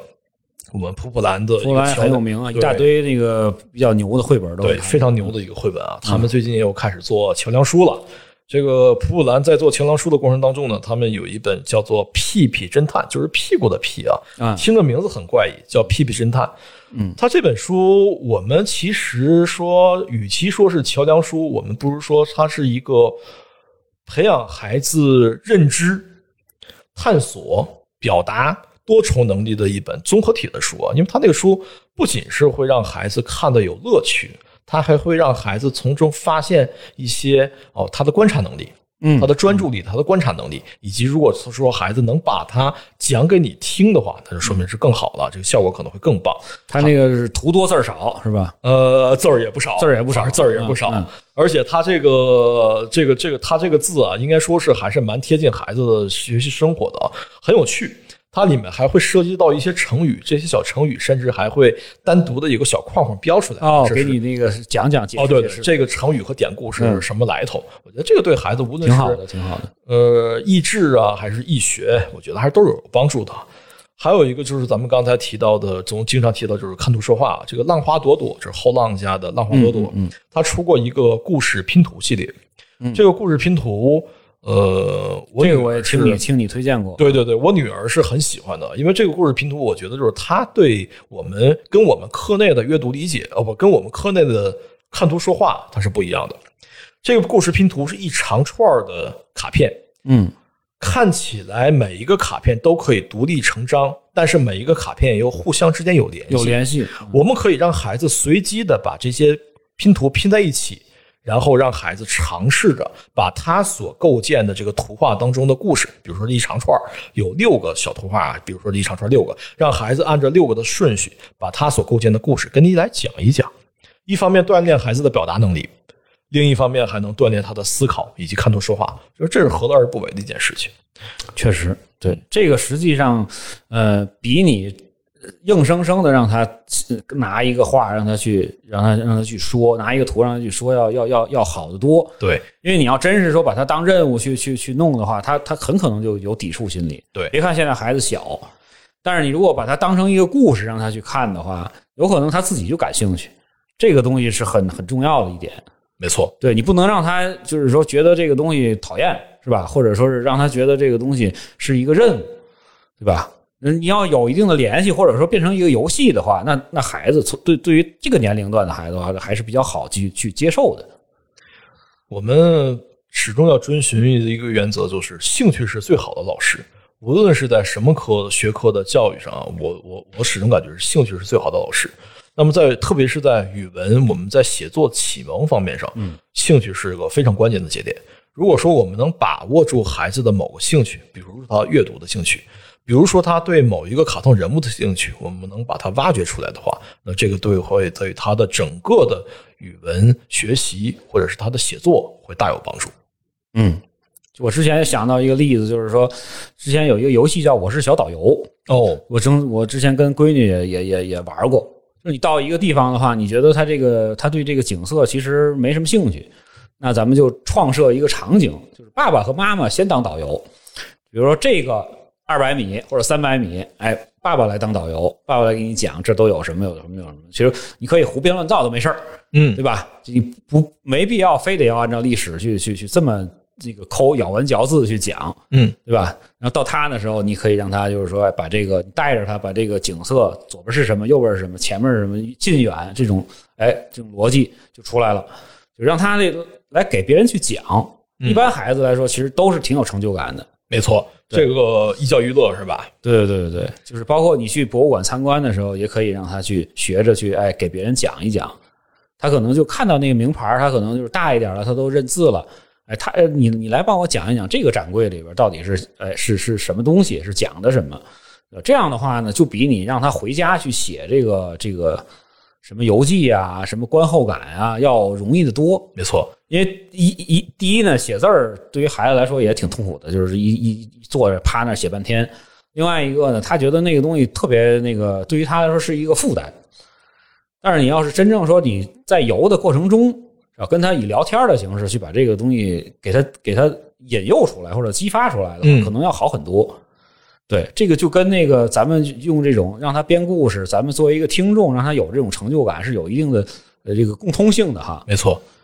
阅读成就感对孩子而言应该是很有帮助的。刚才咱们君君提到这个小导游是游戏是吧？对对对对，哦相当于一个就是一个亲子的一个互动的游戏呗，对不对？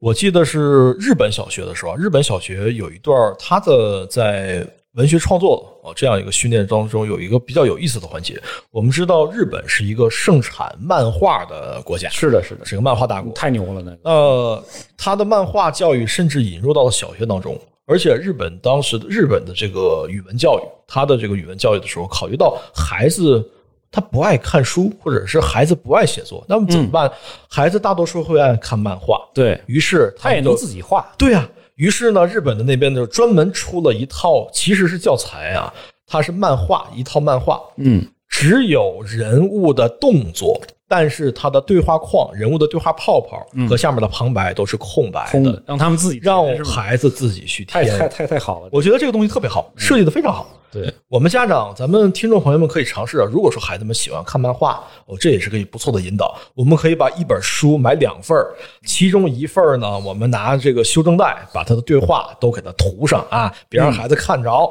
让他自己有兴趣自己往里编一编、写一写。当他写的你觉得他写的不错的时候，把那本成品有字儿的有字儿的漫画书作为奖品奖励给孩子，我觉得他这个应该是兴趣会更加的十足啊。对对对对对，这个比真的比他让他们就真真正正的踏踏实实写一个写一些东西要要要要容易的多啊。对，你可以试一试。而且这样的训练方式，说真的，对孩子的帮助是很大的。我们知道，这个在无论是旁白的描写，还是人物对话的描写，这个跟孩子的写作全都是息息相关的。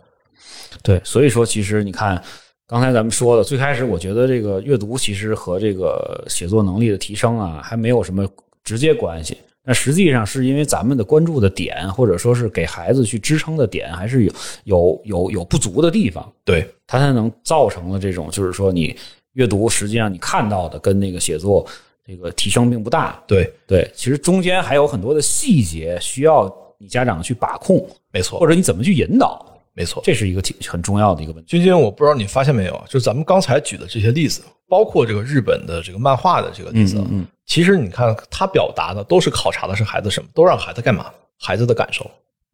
对都是让孩子注重他的感受来把它表达出来。对，这个我觉得是整个语文当中啊非常重视、非常重要的一个环节。如果说我们不在意孩子的感受，或者说是不不去鼓励孩子去表达他的感受的话，那他的写作和他的表达肯定是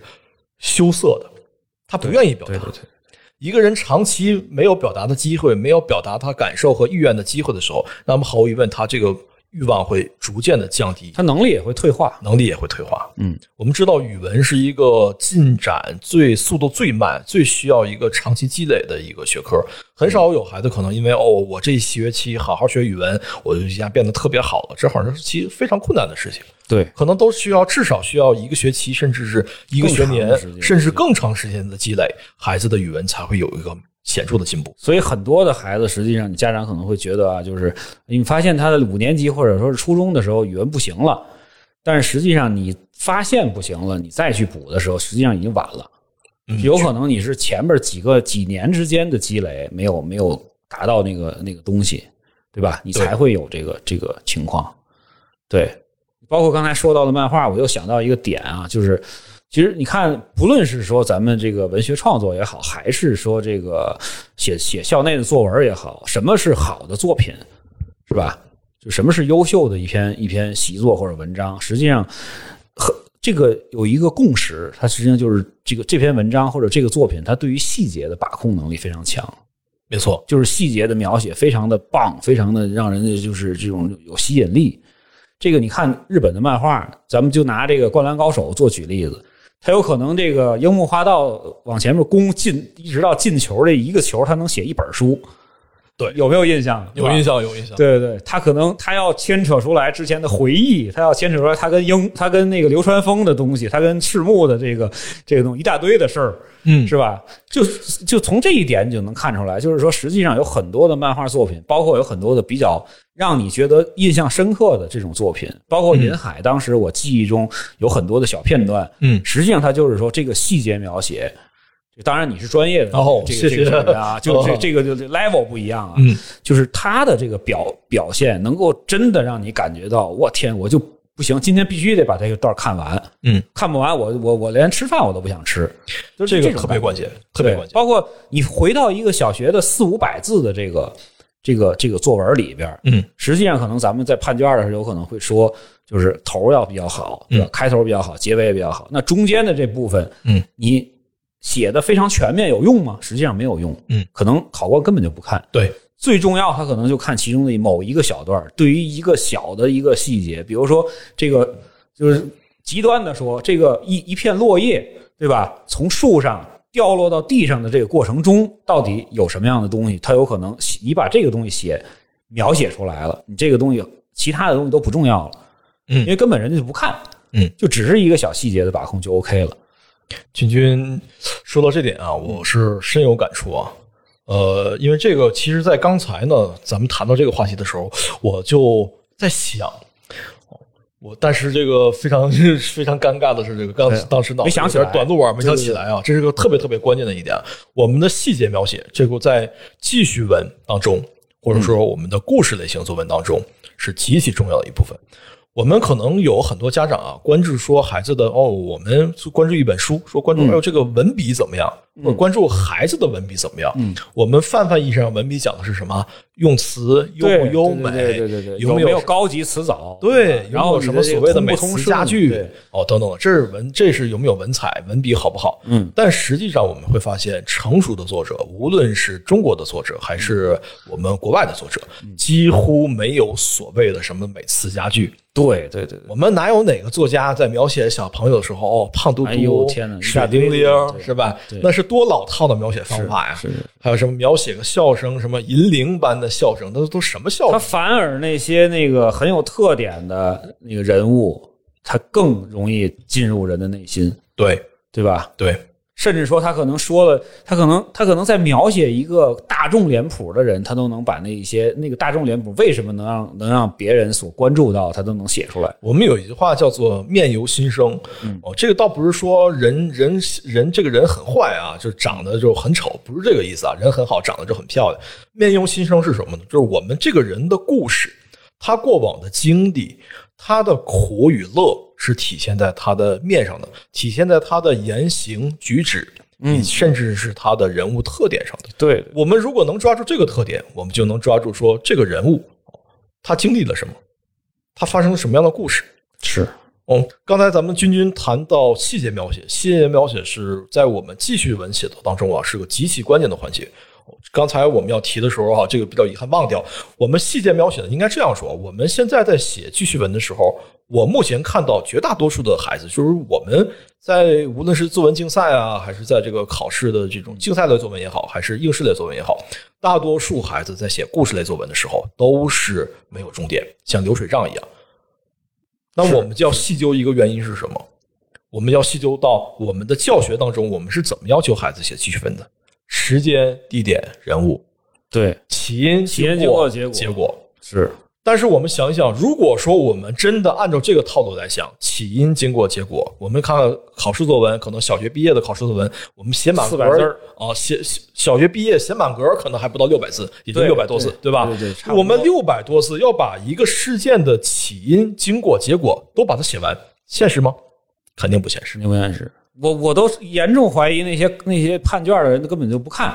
嗯，他肯定不会看。如果这写成这样的，肯定是写成流水账了。对对对对，那我们如何能让故事写得精彩，让我们文章写得精彩？我们就要学会刚才秦军说的一个细节描写、片段描写。我们要能把整个故事所谓的起因、经过和结果，从中挑选出一个片段章节。嗯，我之前这个我在给学生啊，在讲讲一些公益课的时候啊，给他们提过一点，就好比说我们啊，小明同学这次考试考得很糟糕，那么有的同学呢，就是大多数交上来卷子的同学，或者交上来这个竞赛作文的孩子们，可能都会描写的是啊，小明同学今天早上上学的时候就怎么怎么样，知道他考试没有考好，心情很忐忑啊。到了学校，老师发下来卷子，发现自己真的没考好，心情更加忐忑。放学的时候，自己觉得怎么怎么样，心情也很忐忑。回家之后被爸爸妈妈说了，心情也很忐忑。这是什么呀？嗯流水账。对那么一篇真正的文章、故事的文章、有意思的文章应该怎么写？好比说，我们可以只写小明放学之后他回家的这一小段儿当中，他的心理心理的起伏，对心理的起伏。我回家之后，我爸爸妈妈会不会揍我呀？我这个考卷往哪儿藏啊？老师会不会在这个家长群里、微信群里公布成绩啊？我能不能躲过这一劫呀？这是什么？这都是故事，这些细节和片段完全能够组成。呃，通过一句话啊，我们就能把这个起因嗯嗯，概括出来了。经过呢，大段的描写经过，这个小孩子的这个小明同学他这个忐忑的心情，以及这种抵触的互相之间这个碰撞的情绪，有没有冲突？有冲突，精不精彩？精彩，有故事的。嗯，这个小明的人物形象是饱满的，对，他是一个真实的饱满的形象。这个孩子可能会想要把考卷藏起来。嗯。可能会想到说他要这个回家回家之后还还要考虑说这个老师会不会公布成绩，不会公布的成绩的时候是不是自己能逃过一劫，等等等等。是，也许到最后到家了，爸爸只说了一句啊，下回继续努力啊，把字儿一签，把这卷子放在那儿了。对呀、小明如释重负，然后这段就过去了，因为你前面已经够了，对，没错。对。吧？你那个五五百字、四百字，你不需要把后边再 再引出一个新的故事来，没错，你前面已经完全就够支撑你这个东西。但是这就是一个完整的故事，虽然它并不是我们传统意义上的起因、经过、结果，但是它依然是一个有着起因，而且有着大量片段描写，而且有一个完整结尾的对一个故事。对，完完全能够描写出来这个小明这个戏精，嗯，没错，对不对？对，就是人物就就就立体了，对这人物就就你要真是说，哎，我我很忐忑，我很很那个，就是很害怕爸爸打我或者什么，回家之后爸爸真的打我了，这就没意思了，就是是太那个流于那个和太俗了，说白了嗯。就是，我们在写作过程当中啊，其实无论是成人写作还是儿童写作啊，有一个共通的特点，或者说是有一个呃规律。我们要描写什么的时候，不要提这个词。嗯。比如说，我们要描写小明很恐惧嗯，哦，最 low 的方法就是写小明很恐惧，对对对对，因为这样的话，就是我们这一个恐惧这个词，我们都知道恐惧，对吧？对对我们都知道什么概念。但是作家跟写作文的一个区别就是，作家需要把恐惧更加具象化，是通过事件或者是通过他的某种环境的描写，或者是他的肢体动作，甚至是语言，把这个恐惧描写出来。他的表情、他的脸色等等等等这些细节，这就是细节，就是刚刚我说的那种细节的描写。而这些细节所在的，而这些细节表现的精巧与否，以及取舍，就关乎到真正所谓的文笔，以及叙事的逻辑性，以及叙事的节奏。当然了，这就是更高级的这个在成人之后的写作了啊。这也不一定。就刚才我其实一直想想问的这个问题，就是说我之之前我记着咱们吃饭的时候，小周也说过啊，你在上高中还是什么时候还参加过新概念作文哦，对，大赛是吧？嗯就想想聊聊这个竞赛。嗯，是吧？包括我，我印象中应该韩寒是吧？他也其实也是从从从首届好像是新概念作文冒出来的，这个是还挺有名的一个事儿啊。就包括后边出来了好几个这个从新概念作文大赛，或者说别的作文吧，咱们就先先以这个为例。其实很多很多啊，现在有很多作文比赛，嗯这个东西现在有用吗？你觉得？呃，作为我个人经历而言呢，嗯我觉得还是有用的。嗯，因为首先呢，咱们刚才说语文是个缓慢积累的过程，嗯，多给孩子一个练笔的机会肯定是好的。但是我们需要注意的一点是，纯粹的应试作文，比如说像我刚才说的，嗯，什么温暖的冬天，对。甚至你肯定很应试啊。对，我们孩子不会写的太好，嗯。这种文章要不要参加呢？这个就根据孩子的意愿了。如果孩子真的不爱写，那就别强迫。，对他，首先你得他得有这个写的意愿，对吧？他愿意去去挑战一下自己，对，是吧？包括你看前两天，呃，上上上个月吧，我们那个谁，我家闺女参加过一次那夜杯哦，啊，他这个这个两个作文题，我之前不是跟你跟你聊过吗？对，夜杯是很深入的。啊，有一个作文题叫做“给生命开一扇窗哦，”啊，另外一个作文题就是你心中的那份感动、感激，你心中的那份感激。然后结果我闺女想了十五分钟，最后还是选的第二个，就是如我所料，还是选的第二个题，因为那个可能更好去联系他之前发生过的事儿。没错没错。第一个题目对于他这个年龄段来说，就有点哲学的这个这个这个感觉了啊，就是给给给那个给心灵给生命开一扇窗，其这个这个就有点有点深了。有点超纲啊，用咱们这个最近时髦的话讲啊，对有点超纲。对，但是我其实从咱们这个创作的角度来讲，嗯我实际上是感觉第一个更有这个空间，没错，是吧？更能够就是让这个孩子把自己的这种心里的这种感触啊，或嗯者说他的一个经历去去迸发出来，嗯，是不是？对，这个也是咱们写作的这样的一个特点啊。我们说呢，呃，我们目前咱们单独拿北京、天津我们的这个中高考来看的话，嗯，往往在命题作文命题的时候都是高低搭配两个文章。对咱们在今天节目一开始的时候啊，跟大家提到过，我们的中高考其实只考两种文体，一种是故事记叙文，嗯，一种是议论议论文，只考这两种文体，嗯每年都是。对，有考散文的吗？我目前没什么印象啊，没好像没有。他散文他也要揉揉到那个，就像你说，也他要揉到他是为这个记叙文服务的。对，或者是为你的议论文服务，你把议论文写的像散文一样也 OK，是吧？像啊是是诗歌是是是一样啊可以的，对也可以。嗯，所以说呢，我们孩子在选择的时候呢，会发现这种高低搭配的文章当中，往往有一篇题目很难，有一篇看起来简单。嗯，这个应该说，君君的女儿呢，我觉得她的判断力还是很准确的。作为一个小学生啊，她对能知道哪个难，哪个简单。对。但是，当我们高年级的学生之后，会有一定偏差。我们往往会觉得，哦，好比说咱们北京有一年的中考题，让我们写一个故事，以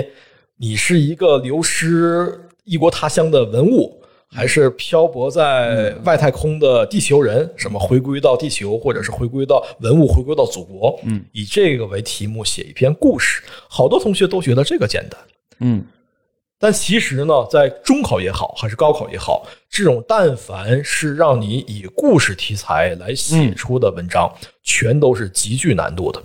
如果说我们的孩子他不是写作特长生，不是一个我经常参加竞赛作文的这样一个学生的话，嗯，就没有经过历练的，对，千万不要尝试，肯定不会写得好。而且就目前的评卷的这个结果来看啊，我们这几年的满分作文和高分作文没有一个是出自这些人。对，因为我的理解就是一个它限定字数，一个它限定时间，对，这个你就很那个什么，非常有难度。实际上就是就是我，因为我写的其实比你少多了啊。我的我的感触是，就是你想写一篇好的记叙文，嗯，你是要有这个要要随缘的，对，就有可能你你你想写这个东西，想了一个月，在这个第二十九天的时候，突然用半个小时把它写完了。对你有没有这种想感感觉？呃，其实作为写作创作者而言，有很有大部分的作家都是这样一个都是这样情况，一年当中可能有将近小二百天都是在一个就是苦思冥想哎，对，就是。就是怎么写，我觉得方向都不对。但是突然当的一天就就就就碰着那个点了，然后马上就写出来了。但是你在考场的时候可不给你这机会，没错，对吧？但是议论文就不是一样了。议论文的话，相对要对它就考逻辑嘛对吧对，它考察是我们语言逻辑，以及还有一点就是我们知识储备。我们，说为这点还什么挺重要。阅读很重要啊？为什么说阅读很重要？这个在刚才咱们说的竞赛作文啊，竞赛作文我们是好比说，如果说是我们孩子的文笔还不错，或者说我们的孩子写作意愿比较强的话，我们可以鼓励孩子多参加一些竞赛作文。为什么？竞赛作文考察我们的孩子是方方面面的。首先，知识的积累，知识储备。嗯，竞赛作文甚至比中高考的这个还要考察的还要广，为什么？对发挥空间大。发挥空间大。有些竞赛作文它甚至没有字数限制，你交一部十几万字的长篇小说上去都 OK，但是你你你你只要你有时间写就只要有时间写就 OK。对，这是对孩子是一个很好的考验，也是对他写作一种成就感的回馈。当然了，需要我们需要呵护一下孩子。如果说孩子没拿奖，没能拿到提名或者没能拿到奖，孩子也别伤心。它是分级的嘛，它可能有，比如说区级比赛，或者是省级的，然后国家级的，对吧？你对一定至少你在区级的和省级的，你你你自己有一篇比较通顺的东西，你至少你就能拿奖。实际上，这个虽然这个东西从成人的角度来讲，可能屁都不值，但是对于孩子的鼓励来说，还是有它正面的意义的。至少他看到的这个东西是有人认可他的，对肯定有正面的他他再去往往上面去够，去那个去去去挑战在更高的难度的时候，他是有这个动力的。嗯，他觉得我这个搞定了，我下一个我也要去去试一试。所以说，就还就是，如果他愿意去参加，就自己本身哎有这个挑战的这个意愿的话，其实挺好的一个事儿，嗯，对吧？但是说本来连校内的作文都还天天的都不行，对吧？都非常的非常痛苦的时候，那你就应该先把他的基础先先先搞定，对，先夯实基础。对，就是先不要去去去去去弄那些高级挑战的东西，对，这是其实是是因人因人而异的。没错，没错，没对错。，而且如果真是这个孩子有这种写作天赋的话，我觉得这个舞台，呃，虽然现在有很多的这个竞赛已经很水了，但是呢，就是就是你依然能够找到一些比较好的这个舞台。包括他们有一些竞赛或者有一些机构，他还还是会每年会选一些比较精彩的东西出版呀，嗯，比如放到这个这个这个这个月刊里面啊，是吧？或者装订成册呀，这个对于孩子来说也是一个是一个纪念，一个是一个对于他的真的是一个从底层上的一个一个鼓励。对，从最根本上的一种激励吧，对对对对这是很重要的。对，哦，咱们刚才就是提到这个议论文的知识储备啊，这个跟阅读真的是太息息相关了。我们孩子议论文写的精不精彩，能不能是否咱们所说的旁征折引，跟孩子的阅读量有直接关系。我们说固然呢，很多写作有套路，但是这些套路的基础是我们有多少套路可以玩儿。嗯，说白了，还是归足到归结到这个阅读量的问题上。阅读量是一个基础，对，就是这样，就是你得一个大背景你得你得肚子里得有点东西。对，肚子得有墨水儿，我们对，有点东西。西，对，而且这个东西的话是是这个是真的是不可替代的，对，就不是说你找一个好老师啊，或者说家长本身水平高就能解决，因为他要他自己要要要要要去吸收，要去理解。而且这个还有一个特点，就是有一个长期、长期性，一个量的积累和一个质变的过程。像咱们在节目的今天节目一开始的时候，我们提到有好多孩子，我们为什么看了好多书啊？但是孩子还是没什么效果。首先一个别着急，我们刚才提到过，在开节目开始的时候提到过，我们孩子往往孩子的写作天赋是在他十一二岁的时候才会逐渐的迸发出来。对对对对，还有一个就是我们孩子的书可能看的还不够多，再慢慢的积累试一试。嗯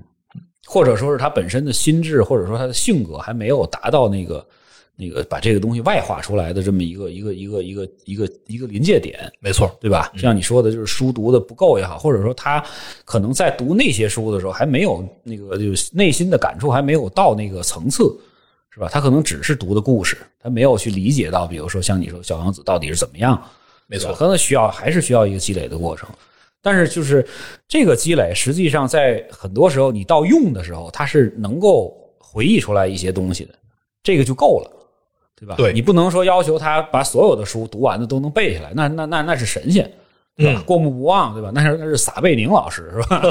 照片式的记忆，对吧？那不不不是每个人都是那样的，对对。而且之前我还看到了这个，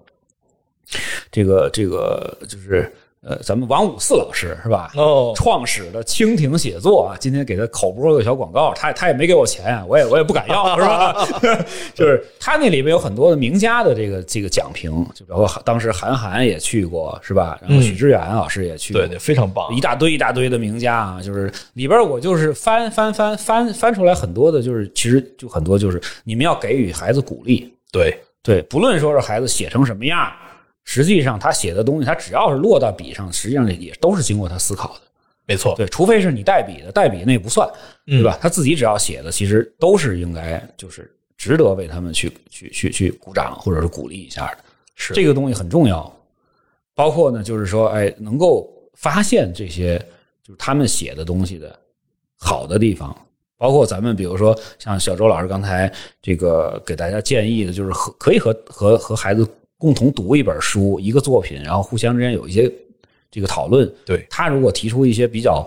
这个标新立异的或者比较有意思的这个想法的时候，咱们应该去认可他。对，能营造出话题。对，呃，我你不能总说，哎呀，你这太幼稚了，对对对这么小孩儿这个问题这是一个这个其实不太好，就是越你越这样的话，其实到后面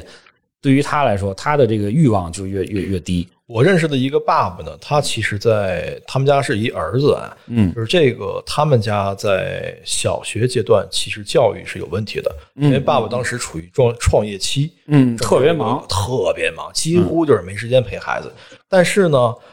等他孩子到了中二期的时候，我们常说啊，中二期就是孩子比较这个。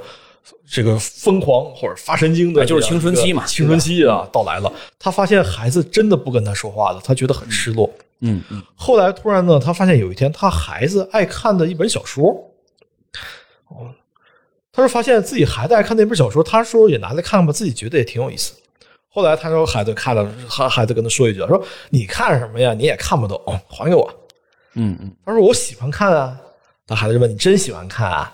那咱们俩明天探讨探讨呗。我说好啊，就找到共同语言这真找到共同语言。结果呢，他就发现啊，这个爸爸呀，说真的，他对里面的情节、故事和人物，他不是那么真心的喜欢，但是他为了跟能跟孩子创造更多的交流的机会，让孩子更加的去能表达自己，他强迫自己把这本小说读完。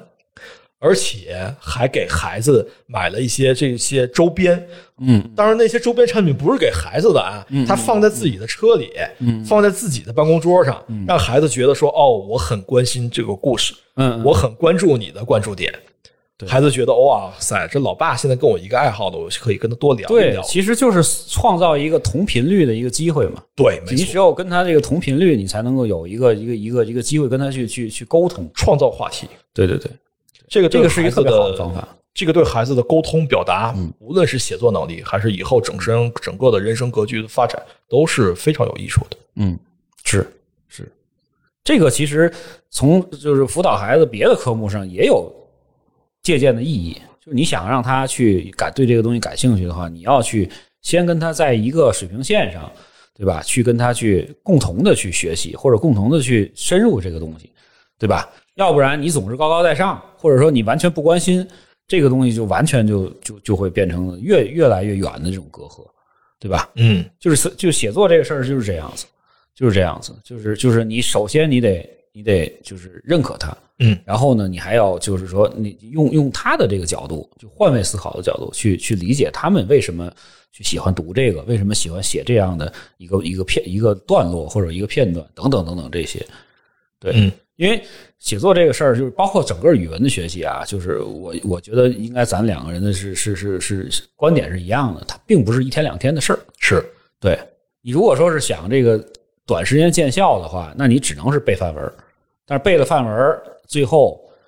因为有可能有无数的人跟你同样的想法，最后得的分儿有可能根本就不是你所期望的。对，对，最好的、最保险的方式，当然肯定还是那个，还是说这个这个自己有自己的这个写作的能力，对吧？当然了，我们不是说非得说是你那个真正考试的时候你就不能用原来写过的东西了，并没有，因为其实只要你是原创的，你原来写的东西也是你的，对对吧？你也可以借鉴过来去去用，但是说，但是不是说是那种完全的照搬那个那个那个别人的东西，对吧？那个东西的话，其实就非常危险了，对。就非常危险了。但是在考试的时候啊，呃，应该说呢，这个这个从经验上来看呢，呃，应该说大部分，特别是随着年纪增高之后啊，大部分背范文和背自己之前写好的这个文章的孩子，在考试上运用，临场发挥效果都不好。对因为有一个问题是，首先这些孩子在临场发挥的时候，他会紧张，嗯，而紧张会造成什么呢？他范他自己背下的这些范文，或者是自己之前背好的自己写的文章，它会出现偏差。比如说是段落背错了，对漏了句子了，对结果整个文章的质感一下子就大打折扣。对，所以我说的实际上就是你可以用你原来的素材，对，但是你不要就是完全的去去生搬硬套套过来。嗯对对对，那个那个肯定是是是是，就是你也许能保证你及格，对吧？嗯但是你想高分的话，这个是不行。对，这是几乎不可能的事情。对对，这个是不论是在这个考试，就是校内的考试，还是在竞赛，就是作文比赛或者作文的这种这种活动里边，都是一样的事情。对。那么今天其实，哎呀，聊了不少，聊了不少啊！我不知道这个今天这又超时了对这个家长们，呃，有没有感觉到这个有点启发啊？对，就也是，呃，我也是觉得，就是希望大家呢，就是最主要的一个，就是一一定要支持孩子们这种，如果他有这种创作欲望的话，支持孩子们对创作，不论是说也好，还是写也好，都挺好的。你不要鼓励孩子表达，对，不要去非要说让孩子落在纸上，但是落在纸上这事儿到后面很重要，但是你首要首先你要一步一步循序渐进，对吧？另外一个呢，就是说阅读也好，是吧？写作也好，实际上都是一个长时间的积累，对吧？你可能那个现在觉得孩子不行了，可能是三四年之前的积累的问题，但是呢，相反呢，你可能三四年的积累，你可能觉得还没有看到什么效果，但是可能第五年的时候就会有一个飞跃，是吧？没错这，都是这都没准儿的事儿，只要你你你你认认真真的去积累了，包括今天其实小周老师也给了很多的这种建议，就是就是实际操作过程中的一些建议啊，就是大家可以去这个试一试，对吧？很多很多的小点都可以去试一下。这些点的话，针对于不同的年龄段，我是感觉，呃，不能说百分之百有用，但是总有一款适合你，是不是？是让我们鼓励孩子，鼓励他们去表达自我，去呵护他们内心的感受，鼓励他们去表达他们的感受，跟孩子们创造一个有趣的共同的话题，进行亲子共读。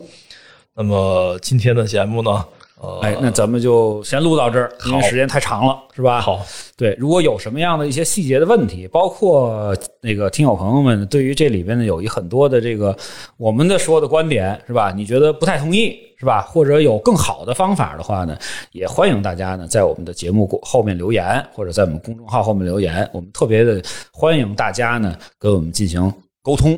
是吧？嗯，那么后面呢，可能呃，在其他的这个呃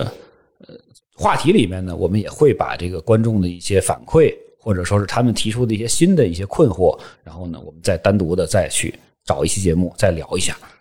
好吧？好的，嗯，那感谢吴小周老师，那今天呢能够跟我们一起来探讨这个孩子们写作文怎么这么难的这个问题，是吧？其实呢也不是很难，是吧？对，也感谢观众朋友们的聆听，好，谢谢大家，再见。谢谢大家，再见。